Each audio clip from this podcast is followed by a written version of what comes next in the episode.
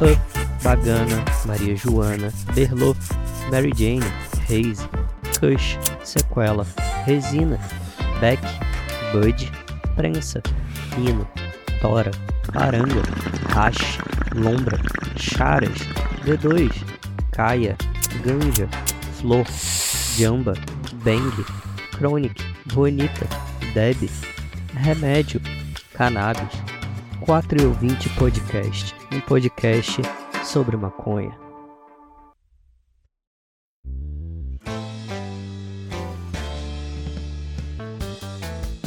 Fala galera, beleza? Aqui quem fala é o Kiffer. Hoje eu vim trazer uma pauta que eu fiz uma enquete no Instagram e vocês votaram pedindo conteúdo sobre que seria a diferença entre descriminalização, legalização e regulamentação da maconha. Bom, então vamos direto ao assunto. Vou falar primeiro então para vocês sobre a proibição em si, ou criminalização, como vocês queiram chamar. Basicamente, a proibição, ela proíbe, na verdade, de você produzir, vender ou até mesmo portar em qualquer quantidade que seja, é, qualquer droga. E geralmente as atividades ligadas à produção e principalmente à distribuição, elas são punidas, no caso, com a prisão, a reclusão. As penas que são relacionadas com o uso, elas costumam ser muito mais brandas. Isso na teoria. Como a gente sabe que a gente vive num país muito racista ainda, infelizmente, mas em muitos países que a gente conhece pelo mundo também levam à cadeia. A compra e a venda, ela pode até ser autorizada por alguns órgãos específicos quando for comprovado que o uso tem alguma finalidade ou religiosa, ou medicinal, ou até mesmo científica. Esse modelo que a gente está falando de proibição, ele visa, na verdade, diminuir a oferta das drogas proscritas. E tem o intuito de aumentar o preço e reduzir principalmente o consumo. Onde que acontece essa proibição atualmente? Bom,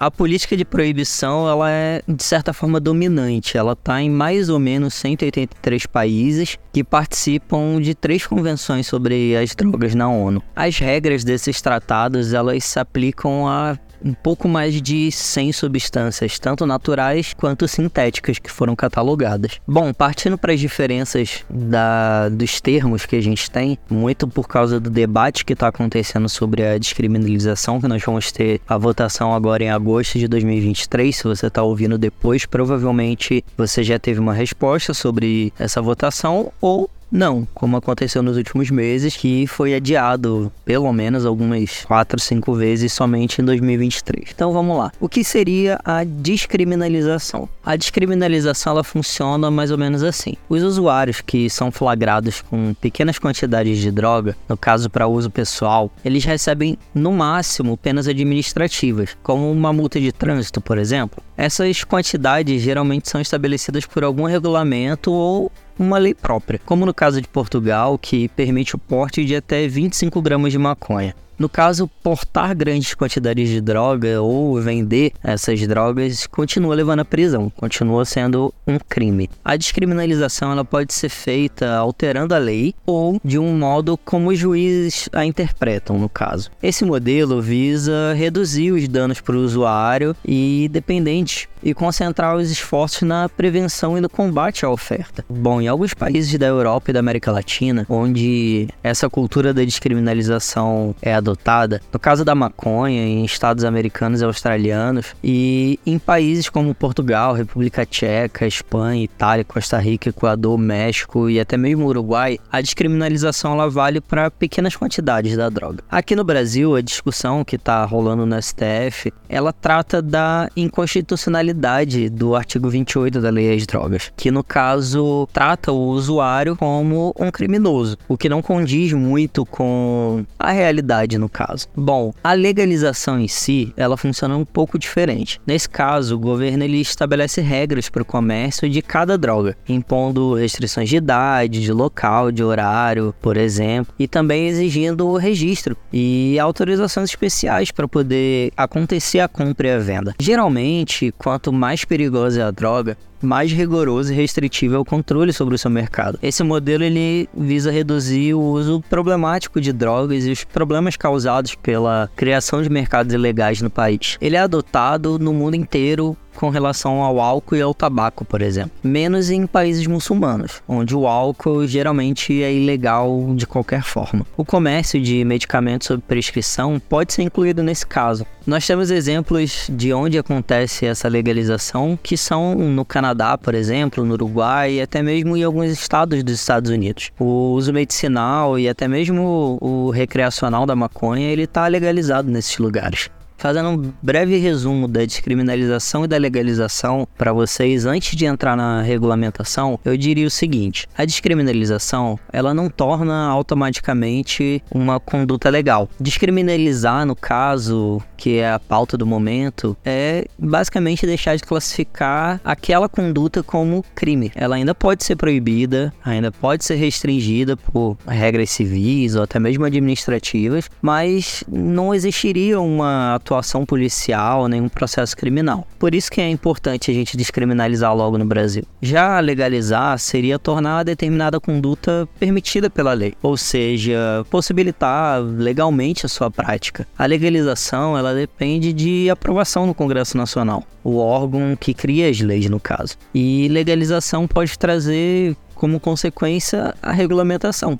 que é o que a gente vai entrar agora. A regulamentação, ela basicamente constitui em você criar regras específicas que viabilizem a legalização na prática. A regulamentação das drogas, ela permitiria o Estado definir limite, tanto sobre a produção a circulação e principalmente sobre o uso. No caso, limites como de fiscalizar e fixar impostos, como já acontece com outras substâncias como tabaco, álcool e até mesmo outros medicamentos que a gente tem, como tarja vermelha, tarja preta e etc. Hoje, basicamente, o que existe é despenalização do porte de drogas para uso pessoal. É um outro palavrão que a gente usa de forma mais simplificada, que significa que a conduta ela continua sendo crime, mas ela não é passível de punição como a prisão, diferente do tráfico. Esse sim leva à cadeia.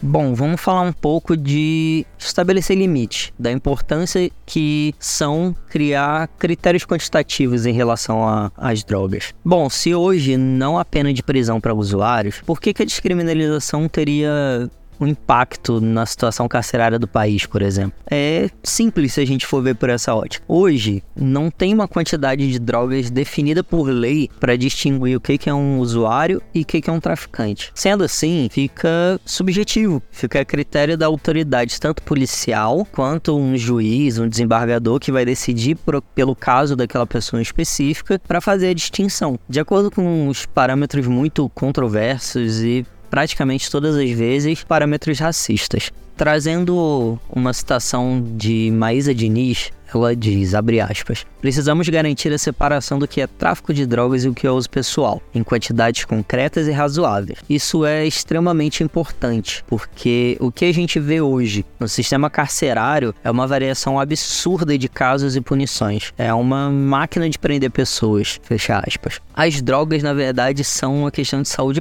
pública e não de segurança pública. Quando a gente chega ao fato de descriminalizar, ou seja, tirar os usuários de drogas da esfera criminal, o Estado ele consegue lidar com essa questão a partir de uma perspectiva bem diferente. Seria uma perspectiva de educação e promoção de saúde, e não mais como segurança pública. O que o proibicionismo faz é basicamente isso: um discurso de que usar drogas faz mal, e quem usa droga ou é doente ou é bandido, o que na verdade é uma pura mentira. Bom, se a gente for trazer para o lado jurídico, é... o lado jurídico da questão das drogas, na verdade, é saúde pública, que é muito mais atingida pela criminalização do que o próprio uso. A gente precisa descriminalizar todas as drogas, precisa legalizar todas as drogas, fazer uma educação para a população geral, usuária, não usuária, e somente a partir disso a gente consegue diminuir os danos associados. Mas peraí, como assim legalizar todas as drogas? Mas isso não é muito radical? Bom, se a gente pegar a perspectiva antiproibicionista, ela não se restringe à maconha. Ela leva em conta que criminalizar as substâncias é apenas um subterfúgio para para que a gente tenha o encarceramento e a marginalização das populações e principalmente dos territórios mais vulneráveis. E se a gente for pegar do ponto de vista de saúde pública, a falsa distinção entre drogas leves, pesadas, não sustenta e muito menos justifica de que usuários de determinadas drogas deveriam permanecer como criminosos. Bom, se a gente pegar, na verdade não existe droga pesada, droga leve, ponto final. O que existe, na verdade, é o uso problemático ou não. Isso são psicólogos que dizem. Se você parar para pensar, existem pessoas que têm problemas com intolerância à lactose. A gente vai proibir o leite? Bom, tem pessoas que têm problema de pressão alta. A gente vai proibir o uso do sal. Tem pessoas que têm diabetes por causa disso a gente vai proibir o açúcar? Na verdade, não. A gente tem que educar as pessoas sobre os riscos que elas têm ao ter contato com aquela substância ou até mesmo a relação que elas estabelecem com essas substâncias.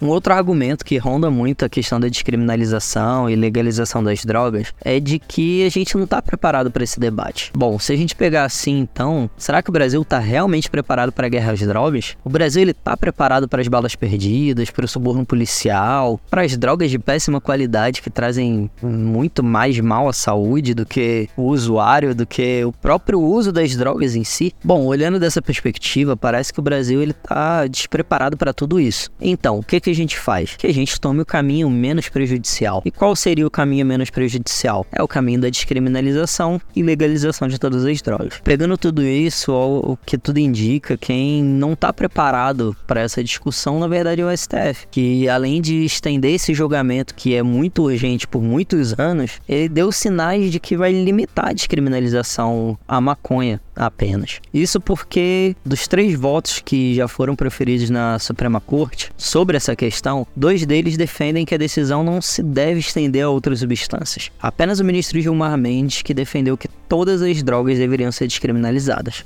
Considerando que o STF, o Supremo Tribunal Federal, descriminalize apenas a maconha, ainda assim, o caminho até a regulamentação integral, incluindo os usos medicinal, industrial e adulto da planta, é muito longo. O processo de regulamentação, no caso, que seriam criar as leis e as regras por onde aquilo vai ser encaminhado e como aquilo vai acontecer, em cima da maconha no Brasil, ela não vai acontecer do dia para noite. A gente não tem necessariamente um histórico revolucionário que nos leva a essas conquistas tão concretas. Além disso, a legalização e regulamentação adequada da maconha, elas dependem da força de vontade do legislativo, vamos falar real, na verdade. Formado por muitos conservadores, não dá nenhum sinal de que pretende avançar na questão. Bom, tem uma gama de complexidade que a gente precisa abarcar nessas, nesses projetos de lei sobre a cannabis hoje em dia. Hoje, efetivamente, existe uma falta de um projeto de lei adequado que consiga abordar todas essas complexidades e começando com a reparação histórica, né? O que o Estado vai fazer com as pessoas que foram atravessadas, vamos colocar dessa forma, pela guerra às drogas, com as famílias que sofreram com as consequências disso, seja por prisão, seja por bala perdida, seja por violência policial, com as crianças que cresceram sem os pais é, e que estão, ou que estão até mesmo em situação de cárcere. Basicamente, como que a gente faz para que esse projeto de lei seja efetivamente um catalisador de justiça, que seja de redução de danos em potencial, não só danos da saúde em si, mas danos sociais também. Bom, longos caminhos são feitos de pequenos passos, na verdade. E o que realmente importa é seguir em frente na direção da justiça, liberdade e redução de danos. Se a gente trouxer a marcha da maconha, ela se coloca como um símbolo perfeito da manifestação popular em prol de um objetivo que reúne essas pautas que são transversais à linha que a gente segue da política nacional. A organização civil, o manifesto, eles são extremamente importantes para expor as lutas que muitas vezes elas não são vistas e nem faladas. A gente deseja que o STF descriminalize, mas a gente também sabe que somente com um passo de cada vez a gente vai conseguir isso. E a gente vai continuar lutando, desejando que as pessoas tenham o direito de cultivar sua própria planta, de usar a droga que bem entender, sem lesar outras pessoas, para que isso fique claro, e sem fazer nenhum tipo de apologia. E principalmente que as pessoas entendam que marcha da maconha e, e essas manifestações que a gente faz, elas são para ter um espaço seguro para reverberar essas vozes que muitas vezes são oprimidas e esses assuntos que são tratados como tabu, para que a gente possa trazer à luz luz esses assuntos que são escondidos e colocados embaixo de panos para que sejam escondidos da sociedade. Então, basicamente, é isso que eu tenho para trazer para vocês nesse episódio. Queria pedir desculpa que as duas últimas semanas nós ficamos sem episódio. Eu, infelizmente, estava com um problema na garganta, estava sem voz, devido a uma gripe que eu peguei muito forte. Então, voltamos essa semana com um novo episódio e teremos mais nas próximas semanas. Espero que esse tema tenha esclarecido algumas coisas para vocês. A diferença entre proibição, descriminalização, legalização e regulamentação que isso traga uma luz em como vocês enxergam as drogas, para vocês entenderem que não é um problema de, de segurança pública, mas sim de saúde pública, e que isso tem que ser enxergado com outros olhos, com uma visão diferente, e que vocês consigam entender e espalhar essa mensagem para frente, e que o STF consiga julgar de maneira ética e de maneira correta essa questão e trazer mais uma vitória para essa pauta que a gente tanto defende. É isso, obrigado. Segue a gente nas redes sociais, Instagram Instagram, TikTok. Acompanhe a gente que sempre tem novidade por lá. E é isso. Muito obrigado. Até a próxima semana. Atenção! Esse conteúdo se destina à educação sobre drogas e redução de danos para usuários, com a liberdade de expressá-lo, amparado pelo Supremo Tribunal Federal no julgamento da ADPF 187.